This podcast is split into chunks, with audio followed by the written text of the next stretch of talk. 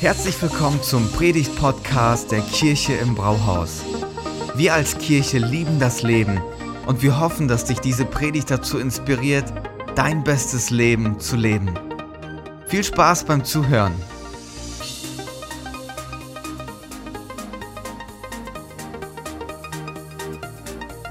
Wenn Gott ruft. Ich finde, das ist, wenn wir in so eine neue Season reinstarten, ganz gut, sich mal wieder Gedanken darüber zu machen, über diesen Ruf. Also könnt ihr euch vorstellen, dass wir uns heute mit dem Thema Berufung auseinandersetzen.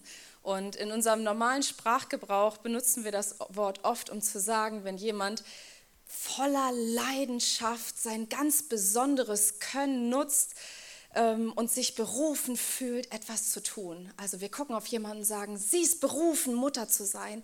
Er ist berufen, Arzt zu sein. Und ihn, hast du ihn gesehen? Er ist der geborene Fußballer.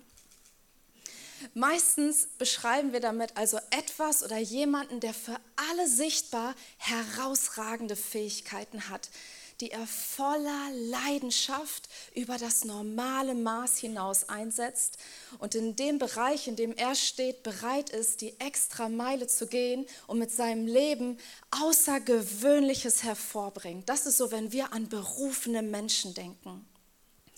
Im biblischen Kontext kann man berufen auch mit rufen übersetzen.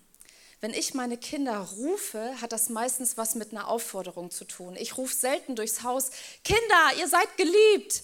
Ich rufe eher, ich rufe eher, weil ich einen Plan habe und weil ich sie bitten möchte, in Aktion zu treten. Also rufe ich, Kinder, kommt rein, Abendbrot ist fertig. Oder Kinder, kommt mal runter, jemand müsste bitte die Geschwürspülmaschine ausräumen. Vielleicht hast du dich schon immer gefragt, was ist meine Berufung? Und wenn das was mit Rufen zu tun hat, wer ruft hier eigentlich wen zu was? Wozu braucht genau mich diese Welt? Dann will ich uns heute einfach mal eine Idee geben, was das so sein könnte. Und wenn du selber noch irgendwie noch nicht so richtig weißt, wie du mit Jesus unterwegs bist oder einfach Raum für deine ganz persönlichen Fragen brauchst, dann haben wir hier bald diesen Kurs Gott und ich, wo einfach Raum ist, dass du Fragen stellen darfst. Okay, ich möchte einfach erstmal kurz zum Anfang mit uns beten. Jesus, ich danke dir für diesen Morgen. Ich danke dir, dass wir hier sein dürfen, dass wir in deine Gegenwart kommen dürfen, dass wir dich groß machen und dich verherrlichen dürfen. Alles soll heute dir zur Ehre dienen. Mach unsere Herzen weit, dass wir deinen Ruf hören, dass wir deine Stimme hören und dass wir sehen, was du mit unserem Leben vorhast. Alles dir zur Ehre, Herr, in deinem Namen. Amen. Okay, ähm, wenn wir die Bibel lesen, dann kriegen wir so einen Einblick, wie Gott arbeitet. Er ist nicht der, der oben im Himmel ist, sich den Masterplan überlegt und dann seine Engel dafür beauftragt, damit der Plan auch wirklich exakt so zur Vollendung kommt, wie er sich das vorstellt, weil er weiß, die Engel sind gehorsam und sie reagieren sofort.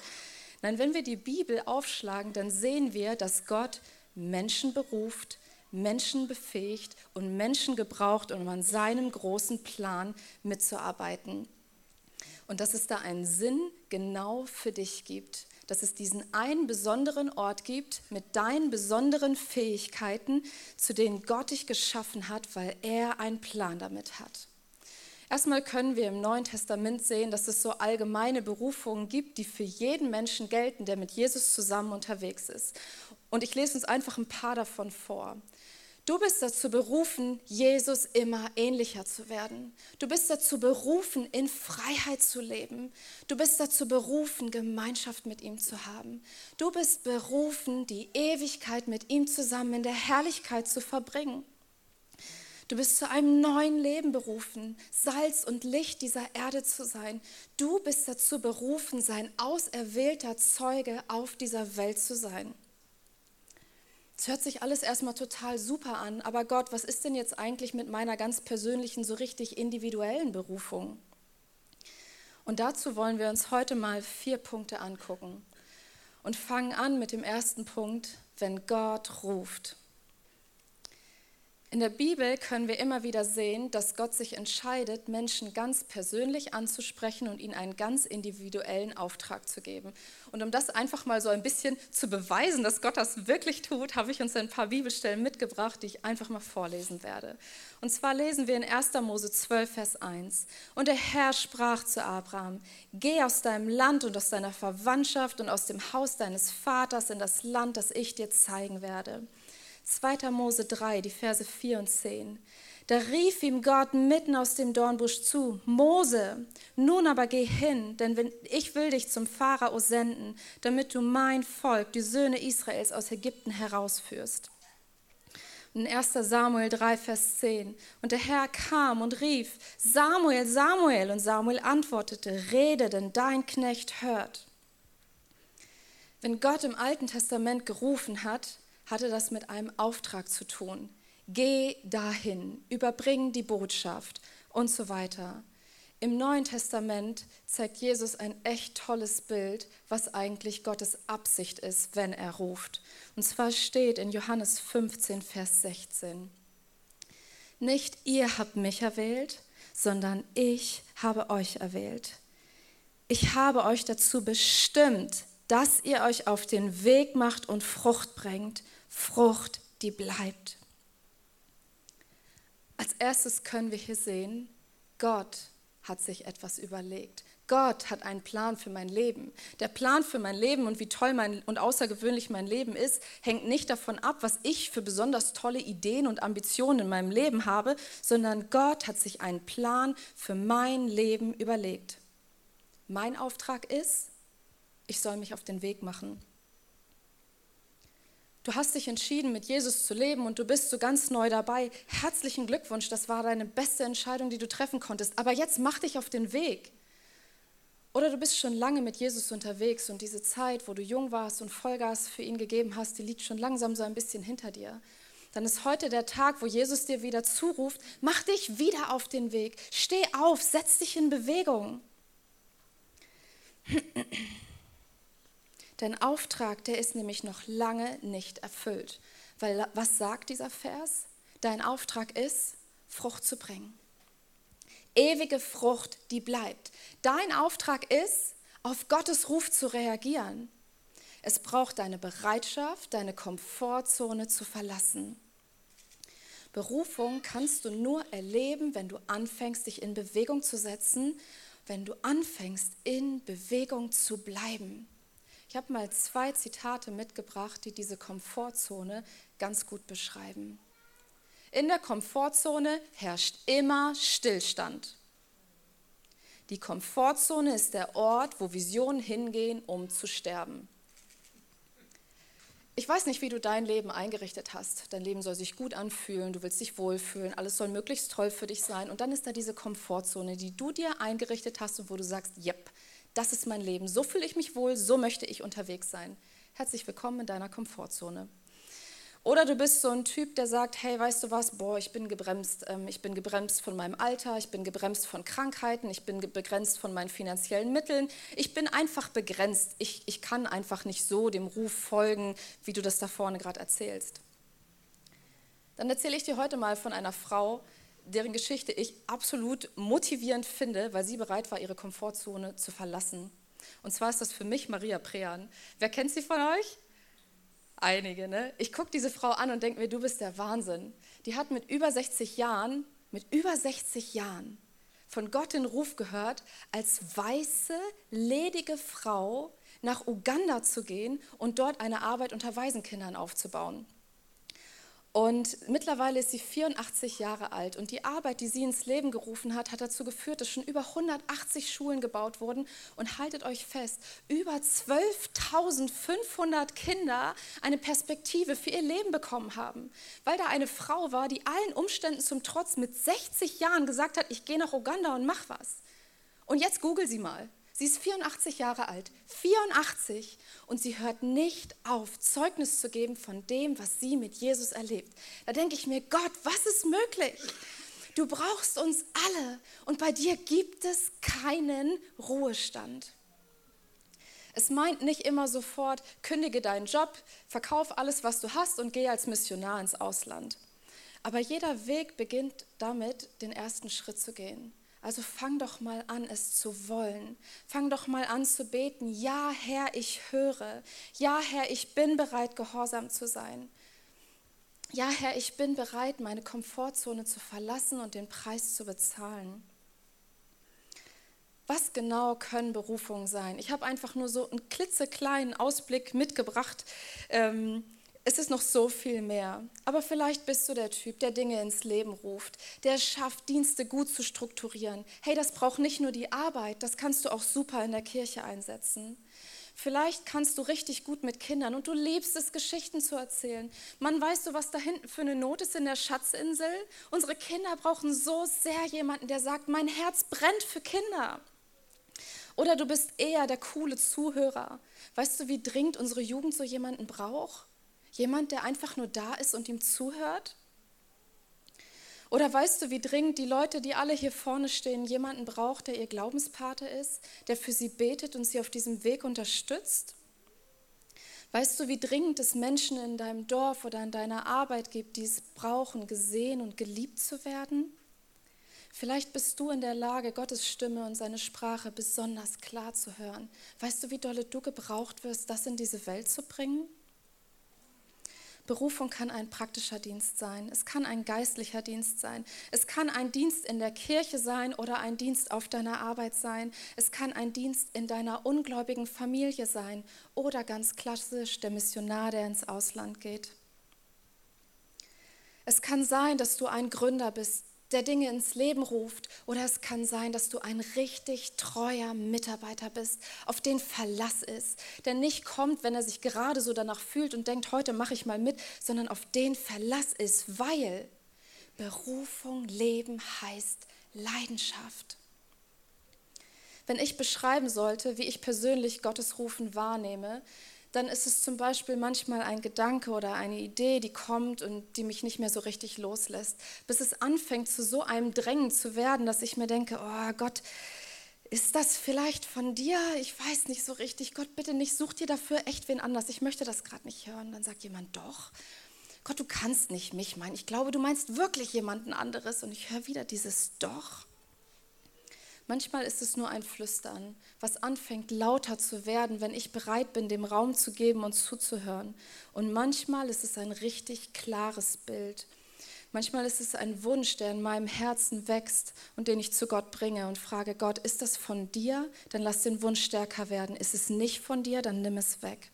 Aber eins erlebe ich immer wieder, dass es ganz selten nur eine einmalige Sache ist, sondern dass Gott sich bestätigt. Er bestätigt sich durch Menschen, die zu mir sprechen, durch Dinge, die ich lese oder das, was ich wirklich von ihm höre. Gott redet auf die unterschiedlichste Art und Weise.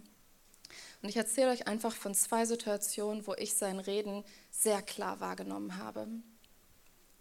Einmal war das bei mir in der Schule, den Ort, an den Gott mich gestellt hat, mit den Fähigkeiten, die ich habe, dass ich mich manchmal trauen kann, mutig voranzugehen, wenn nicht ganz so viele zugucken. Und ich kriege diesen Eindruck, wie er mir sagt, hey, ich wünsche mir, Sarah, dass du einen Schülergebetskreis startest, beziehungsweise, dass du den, der da warst, dass du ihn wieder ins Leben rufst. Und ich habe so krass dieses Drängen gespürt. Ich wusste, das ist von Gott. Und was habe ich gemacht? Ich habe es nicht gemacht. Ich war wie so ein kleines Kind, was sich die Ohren zuhält und sagt, la la la, ich kann dich einfach nicht hören, weil ich nicht den Mut hatte und ich wollte ihn nicht haben. Ich wollte nicht, dass mein Leben unbequem wird, also habe ich mich bewusst entschieden, diesen Ruf zu überhören. Und ein zweites Mal war der Ruf so klar, als er mich aufgefordert hat, mich taufen zu lassen. Du sagst, du willst den nächsten Schritt mit mir gehen. Du sagst, du willst wirklich all in mit mir gehen und du willst sehen, was in diesem Leben wirklich für dich bereit ist, wenn du mit mir unterwegs bist. Dann will ich von dir sehen, dass es dich weniger kümmert, was alle anderen von dem denken, was du da vorne machst, sondern dass es dir in allererster Linie darum geht, was ich von dir will. Bist du mir gehorsam, gehst du treu den Schritt, den ich dir zeige. Am Ende geht es darum, wie treu wir bereit sind, das zu leben, zu dem Gott uns berufen hat. Vielleicht denkst du, ja, okay, also ich will mich ja schon irgendwie auf den Weg machen und auch irgendwie Frucht bringen, aber ich weiß einfach nicht was und nicht wie Und wenn ich mich so angucke, also ich bin so ein Typ, ich kann eigentlich nichts. Ich weiß nicht, was Gott mit mir so machen soll. Dann kommen wir zum zweiten Punkt. Wenn Gott befähigt. Du denkst, du kannst nichts. Herzlichen Glückwunsch, Eingangstest bestanden.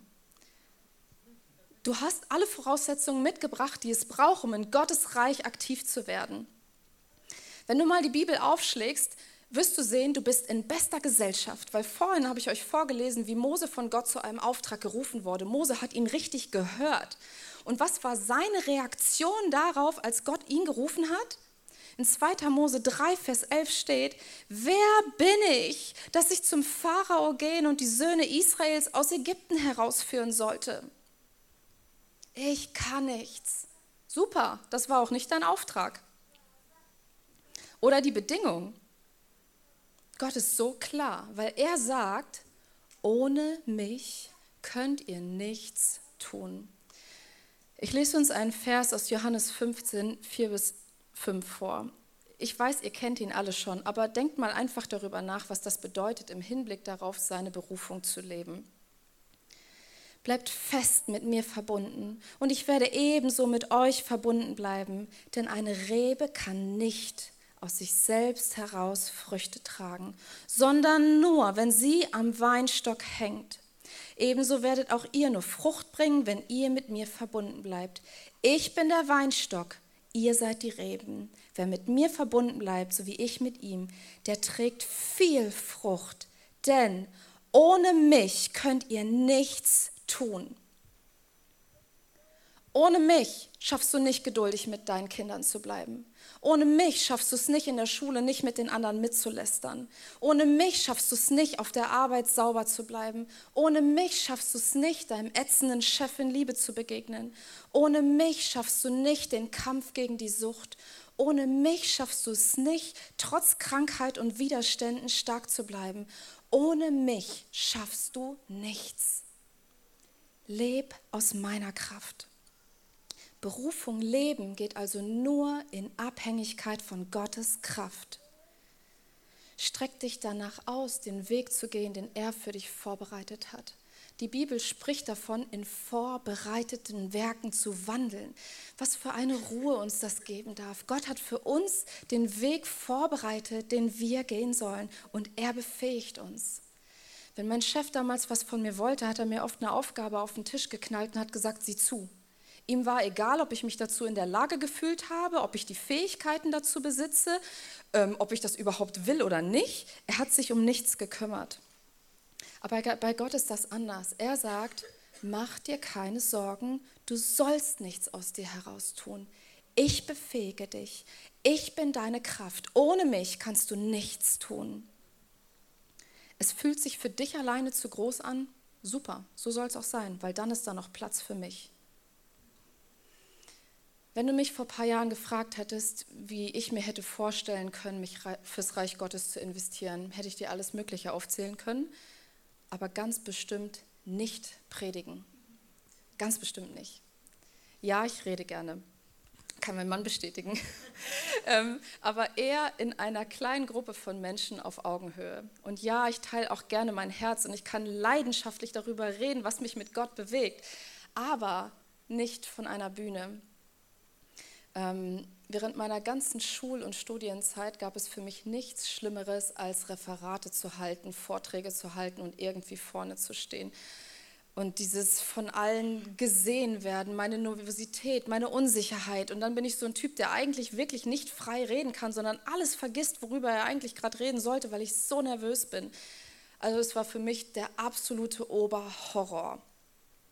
Und dann war ich auf einer Frauenkonferenz ähm, und hatte so eine intensive Zeit mit Gott, dass er wirklich mein Herz so weit vorbereitet hat, dass ich bereit war zu fragen, okay Gott, ich bin soweit. Also was willst du mit meinem Leben machen? Was darf ich für dich tun? Wie, wie möchtest du, dass ich mich für dein Reich einbringe?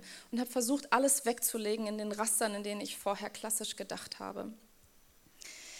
Ähm, und dann ist da auf einmal ein Bild.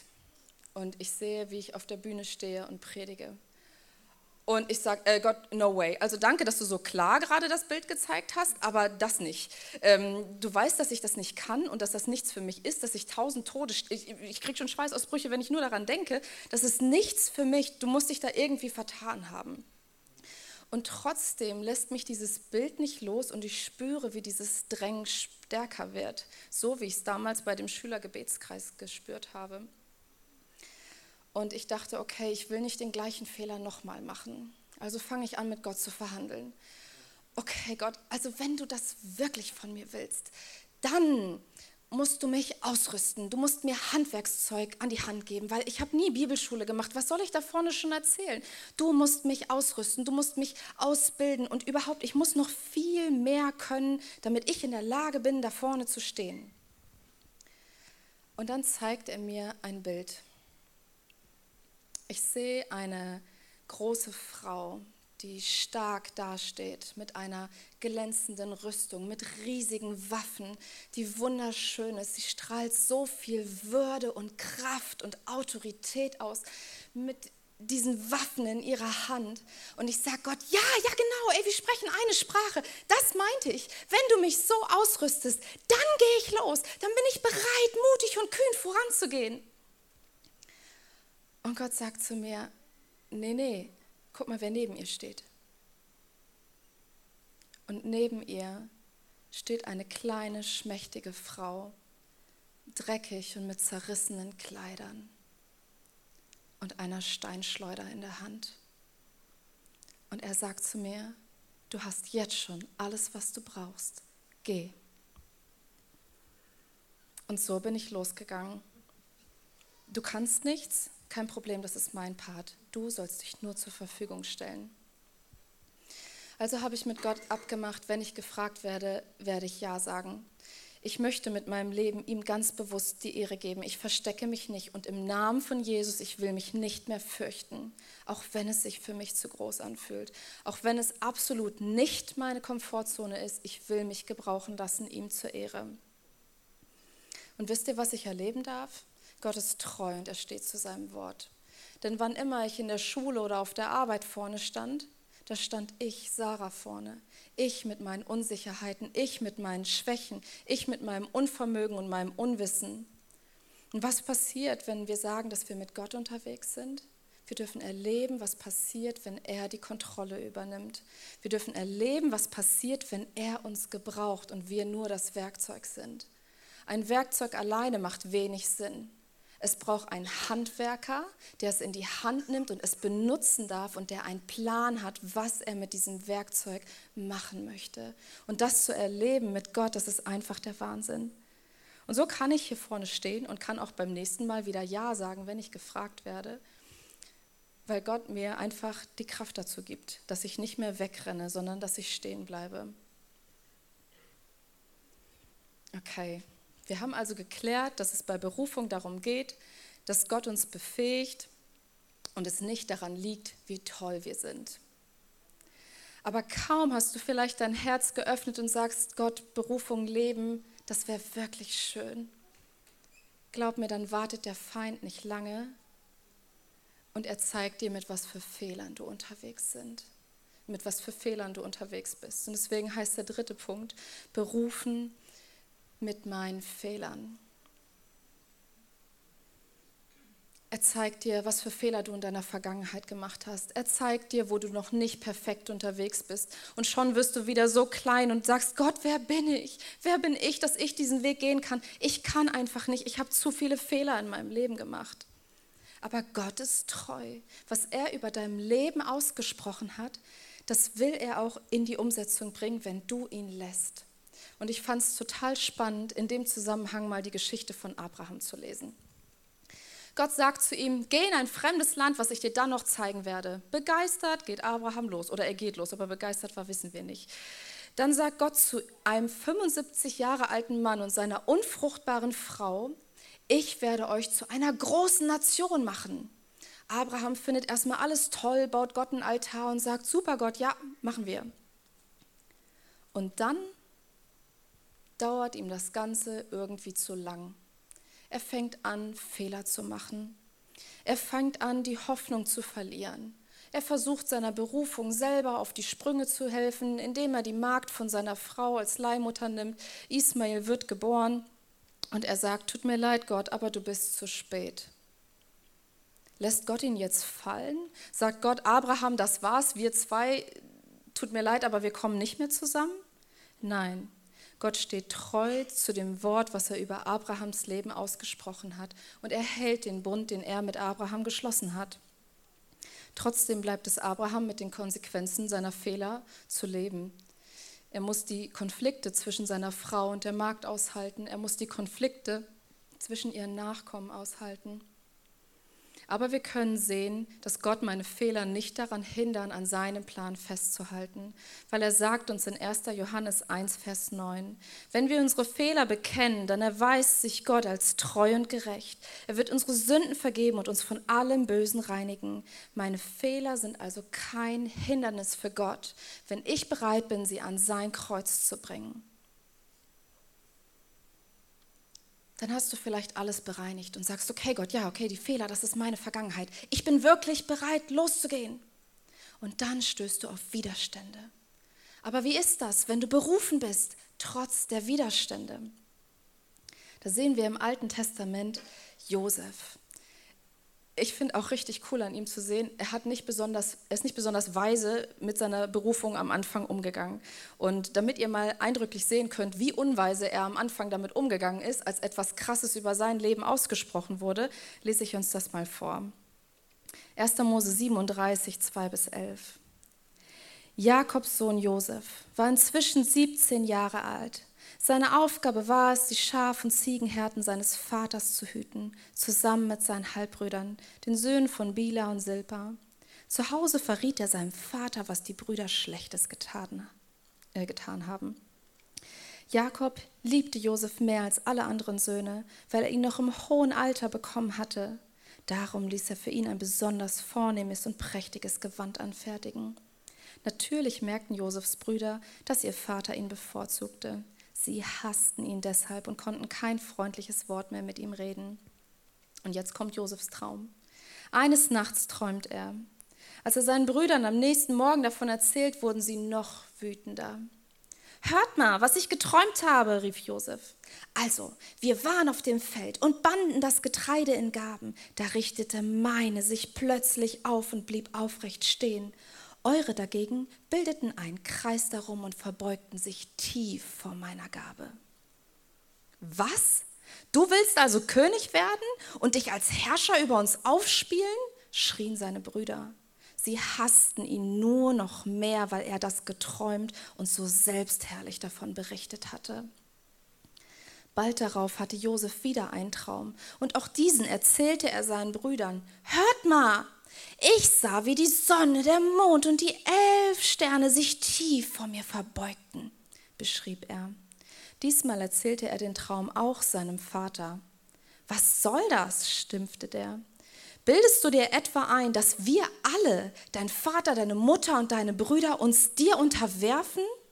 Josefs Brüder waren eifersüchtig auf ihn, aber seinem Vater ging der Traum nicht mehr aus dem Kopf. Josefs Traum war damals ein Skandal in dem kulturellen Hintergrund. Dass sein Vater und seine elf überwiegend älteren Brüder sich vor ihm, dem Jüngeren, verneigen würden, war ein totaler Skandal. Natürlich halten ihn alle für größenwahnsinnig und seine Brüder verspüren so ein Gift gegen ihn, dass sie ihn sogar töten wollen, entscheiden sich dann aber doch, ihn als Sklaven zu verkaufen. Wie muss es Josef da gegangen haben? Gott, du hast mir Großes gezeigt und ich werde als Sklave verkauft? Was für ein Stolperstein. Jetzt hätte er doch sagen können, Gott tut mir leid, ich, das war's für mich. Aber schon im ersten Schritt, als er nach Ägypten kommt, darf er erleben, dass bei Gott nichts dem Zufall überlassen ist. Er wird an den zweiten mächtigsten Mann des Landes verkauft. Und weil er die Hoffnung nicht aufgibt, weil er sich nicht in seine Ecke setzt und sagt, Mist, jetzt bin ich Sklave, das war's mit meinem Leben, sondern weil er in Bewegung bleibt, weil er mutig bleibt, weil er stark bleibt, weil er so fleißig ist, hat er dort totale Gunst und wird als Oberster über das Haus und alle Besitztümer dieses reichen Mannes eingesetzt. Und dann ist da ein gemeiner Hinterhalt, eine Lüge, die ihn ins Gefängnis bringt. Hey Josef, spätestens jetzt hätten wir vollstes Verständnis, wenn du sagst, das war's mit mir. Was, also das wird jetzt überhaupt nichts mehr mit mir. Aber Josef hält dran. Er lässt sich von Gott selbst im Gefängnis gebrauchen. Er ist so fleißig, dass er dort schon wieder Gunst bei dem obersten Aufseher hat und schon wieder aufsteigt im Gefängnis. Und auch im Gefängnis lässt er sich von Gott gebrauchen mit den Gaben, die Gott ihm gegeben hat und deutet dort Träume. Und jemand verspricht ihn aus dem Gefängnis, äh, wenn er aus dem Gefängnis kommt und beim Pharao ist, ein gutes Wort für ihn einzulegen. Und Josef denkt, ja, jetzt geht's voran. Und die Person kommt frei und vergisst ihn. Zwei Jahre lang. Also wenn Josef keinen Grund hatte, endlich mal die Hoffnung zu verlieren und zu sagen, Gott, du musst dich geirrt haben mit dem, was du da gesehen hast, ich weiß nicht, wer dann. Aber Josef bleibt treu. Seine Träume geben ihm Hoffnung und diese Hoffnung befähigt ihn zu handeln. Er hat nicht gewartet und sich endlos damit beschäftigt, Gott, ich will das Bild klarer sehen und ich will es ganz verstehen und ich, du musst irgendwie noch deutlicher zu mir sprechen. Er ist in Bewegung geblieben. Und wenn du an dem Punkt in deinem Leben bist, wo du denkst, Gott, es tut mir leid, du bist zu spät, guck mich an in dem Gefängnis hier im Dunkeln, wo ich vergessen sitze, dann sag ich dir heute, Gott hat die Kontrolle und er hat die Kontrolle nicht verloren, nur weil du es nicht sehen kannst. Auf die äußeren Umstände und auf die Widerstände in unserem Leben, wie schnell oder wie langsam Dinge gehen, darauf haben wir oft keinen Einfluss. Aber Gott ist klar.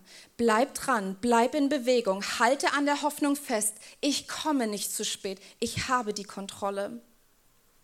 Für alle, die wissen wollen, wie es mit Josef weitergeht. Er kommt aus dem Gefängnis frei, wird zum zweitmächtigsten Mann im Land. Er bekommt so viel Weisheit und Geschick, dass er in der Lage ist, Nahrungsvorräte aufzubauen, sieben Jahre lang, von denen sich dann die nächsten sieben Jahre ein ganzes Land und die umliegenden Völker ernähren können. Und dann ist da dieser eine Moment.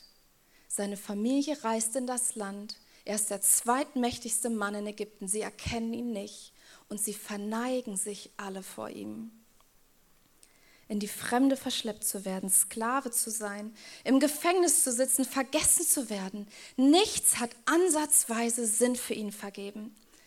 Aber weil er die Hoffnung nicht verloren hat, weil er festgehalten hat, hat Gott ihn auf ganz besondere Art und Weise gesegnet, dass er in der Lage war, zum Segen für viele zu werden.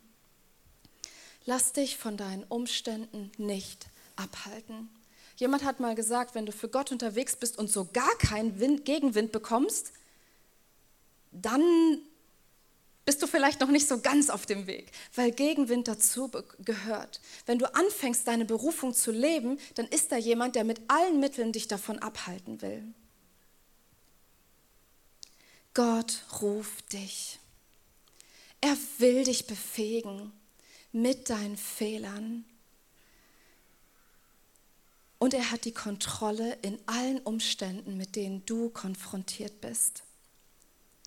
Das Meer da ist so viel mehr mit unserem Leben.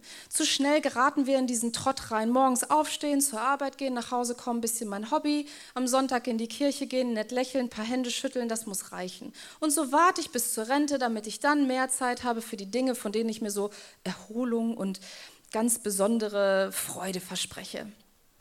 Oder in meiner Lebensphase. Kinder bekommen, die irgendwie groß kriegen, vielleicht wieder anfangen zu leben, äh, zur Arbeit zu gehen und dann, ja, nein, ich lebe auch mit Kindern, entschuldigt mich. Aber dann wieder Zeit für die Dinge im Leben zu haben, die ich die letzten Jahre zurückstecken musste, weil einfach meine Kinder so viel Raum eingenommen haben. Vielleicht mit der Anja schon nach vorne kommen. Ähm, aber ist das alles? Ist das so in allem wirklich Gottes Riesenplan für mein Leben? Der Grund, warum er mich genauso geschaffen hat, wie ich bin? Sieht so das Leben eines Berufenen aus, der voller Leidenschaft über das normale Maß hinaus sich einsetzt und bereit ist, die extra Meile zu gehen? Der mit Gottes Hilfe Außergewöhnliches hervorbringt? In Epheser 17, Vers 19 lesen wir, ihn, den Herrn unseres Jesus Christus. Den Vater, dem alle Herrlichkeit gehört, bitte ich darum, euch durch seinen Geist Weisheit und Einblick zu geben, sodass ihr ihn und seinen Plan immer besser erkennt. Er öffne euch die Augen, damit ihr seht, wozu ihr berufen seid, worauf ihr hoffen könnt, welches unvorstellbare reiche Erbe auf alle wartet, die zu Gott gehören. Ihr sollt erfahren, welche unermesslich große Kraft Gott in uns, den Glaubenden, wirkt. Es ist doch dieselbe gewaltige Kraft, mit der er am Werk war, als er Christus von den Toten auferweckte. Durch den Heiligen Geist bekommen wir Weisheit und Einblick in Gottes Plan. Leute, wie krass ist das? Überlegt euch das mal. Ihr dürft euch danach ausstrecken, Einblick in Gottes Plan zu bekommen. Und da steht sein Plan. Das heißt, Gott hat einen Plan für dein Leben. Du musst nicht einfach so umherdümpeln und sagen, die Welt braucht mich nicht und niemand braucht mich. Ist nicht schlimm. Gott braucht dich, weil er hat einen Plan. Und da steht, er öffne euch die Augen. Wisst ihr, was das für mich heißt? Eigentlich sind wir blind unterwegs. Wir müssen uns bewusst dazu entscheiden, die Augen zu öffnen. Wir brauchen einen wachen, geöffneten Blick, damit wir sehen können, was genau unsere Berufung ist worauf ihr hoffen könnt. Meine Berufung zu erkennen, Gottes Plan zu verstehen, ein bisschen zu verstehen, hat was mit Hoffnung zu tun. Josef hatte Hoffnung, die ihn befähigt hat, trotz aller Umstände nicht aufzugeben. Josefs Hoffnung hat ihn befähigt und hat ihn spüren lassen, wie es ist, wenn Gottes unermessliche Kraft in einem wirkt dass auf einmal aus einem gewöhnlichen Leben ein außergewöhnliches wird. Ich will glauben, dass mein Leben für mehr gemacht ist. Ich will glauben, dass Gott an jedem Tag und an jedem Ort und an jeder Situation mit jedem Menschen ich ihm die Ehre geben kann. Dass mein Leben dazu da ist, Licht in die Dunkelheit zu bringen.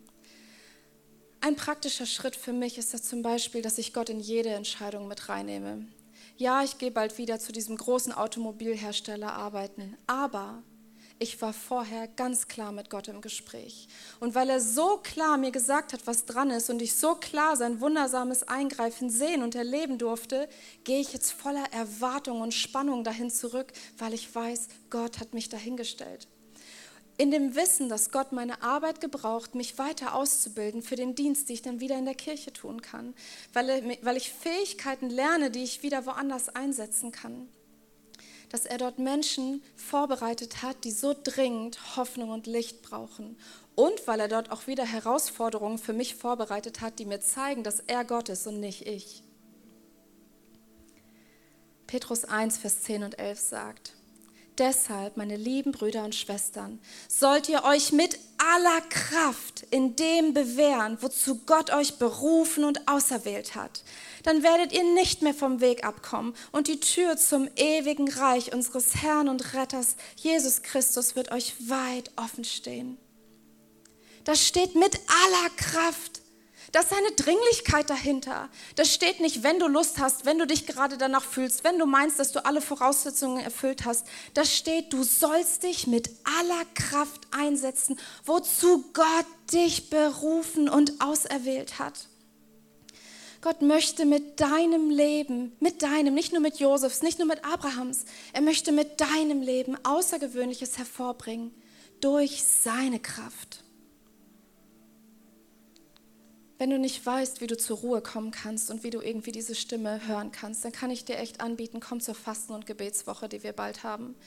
Da kannst du wirklich zur Ruhe kommen. Wir haben abends immer solche Gebets- und Lobpreisabende, wo so viel Raum ist zu sagen, Gott, was willst du für mein Leben? Ich bin hier. Ich nehme mir die Zeit zuzuhören. Ich kann es dir nur anbieten, weil es so herrlich ist zu erleben, wenn man begreift, dass man nicht mehr für sich selber lebt, sondern dass Gott einen Plan hat.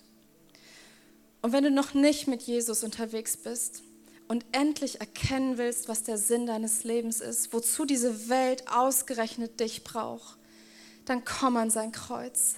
Leg dein altes Leben ab und starte in dieses neue, kraftvolle, bedeutungsvolle Leben rein, von dem die Bibel spricht. Lern die Freiheit kennen, die es bedeutet, die Dinge nicht mehr aus dir selbst heraus schaffen zu müssen, sondern dass da jemand ist, dass da diese übernatürliche Kraftquelle ist, die du anzapfen darfst. Amen. Vielen Dank fürs Zuhören. Wenn du eine Frage hast, kannst du uns gerne eine E-Mail an info at kirche-im-brauhaus.de schreiben. Wir geben unser Bestes, um deine Fragen zu beantworten. Bis zum nächsten Mal beim Predigt-Podcast der Kirche im Brauhaus.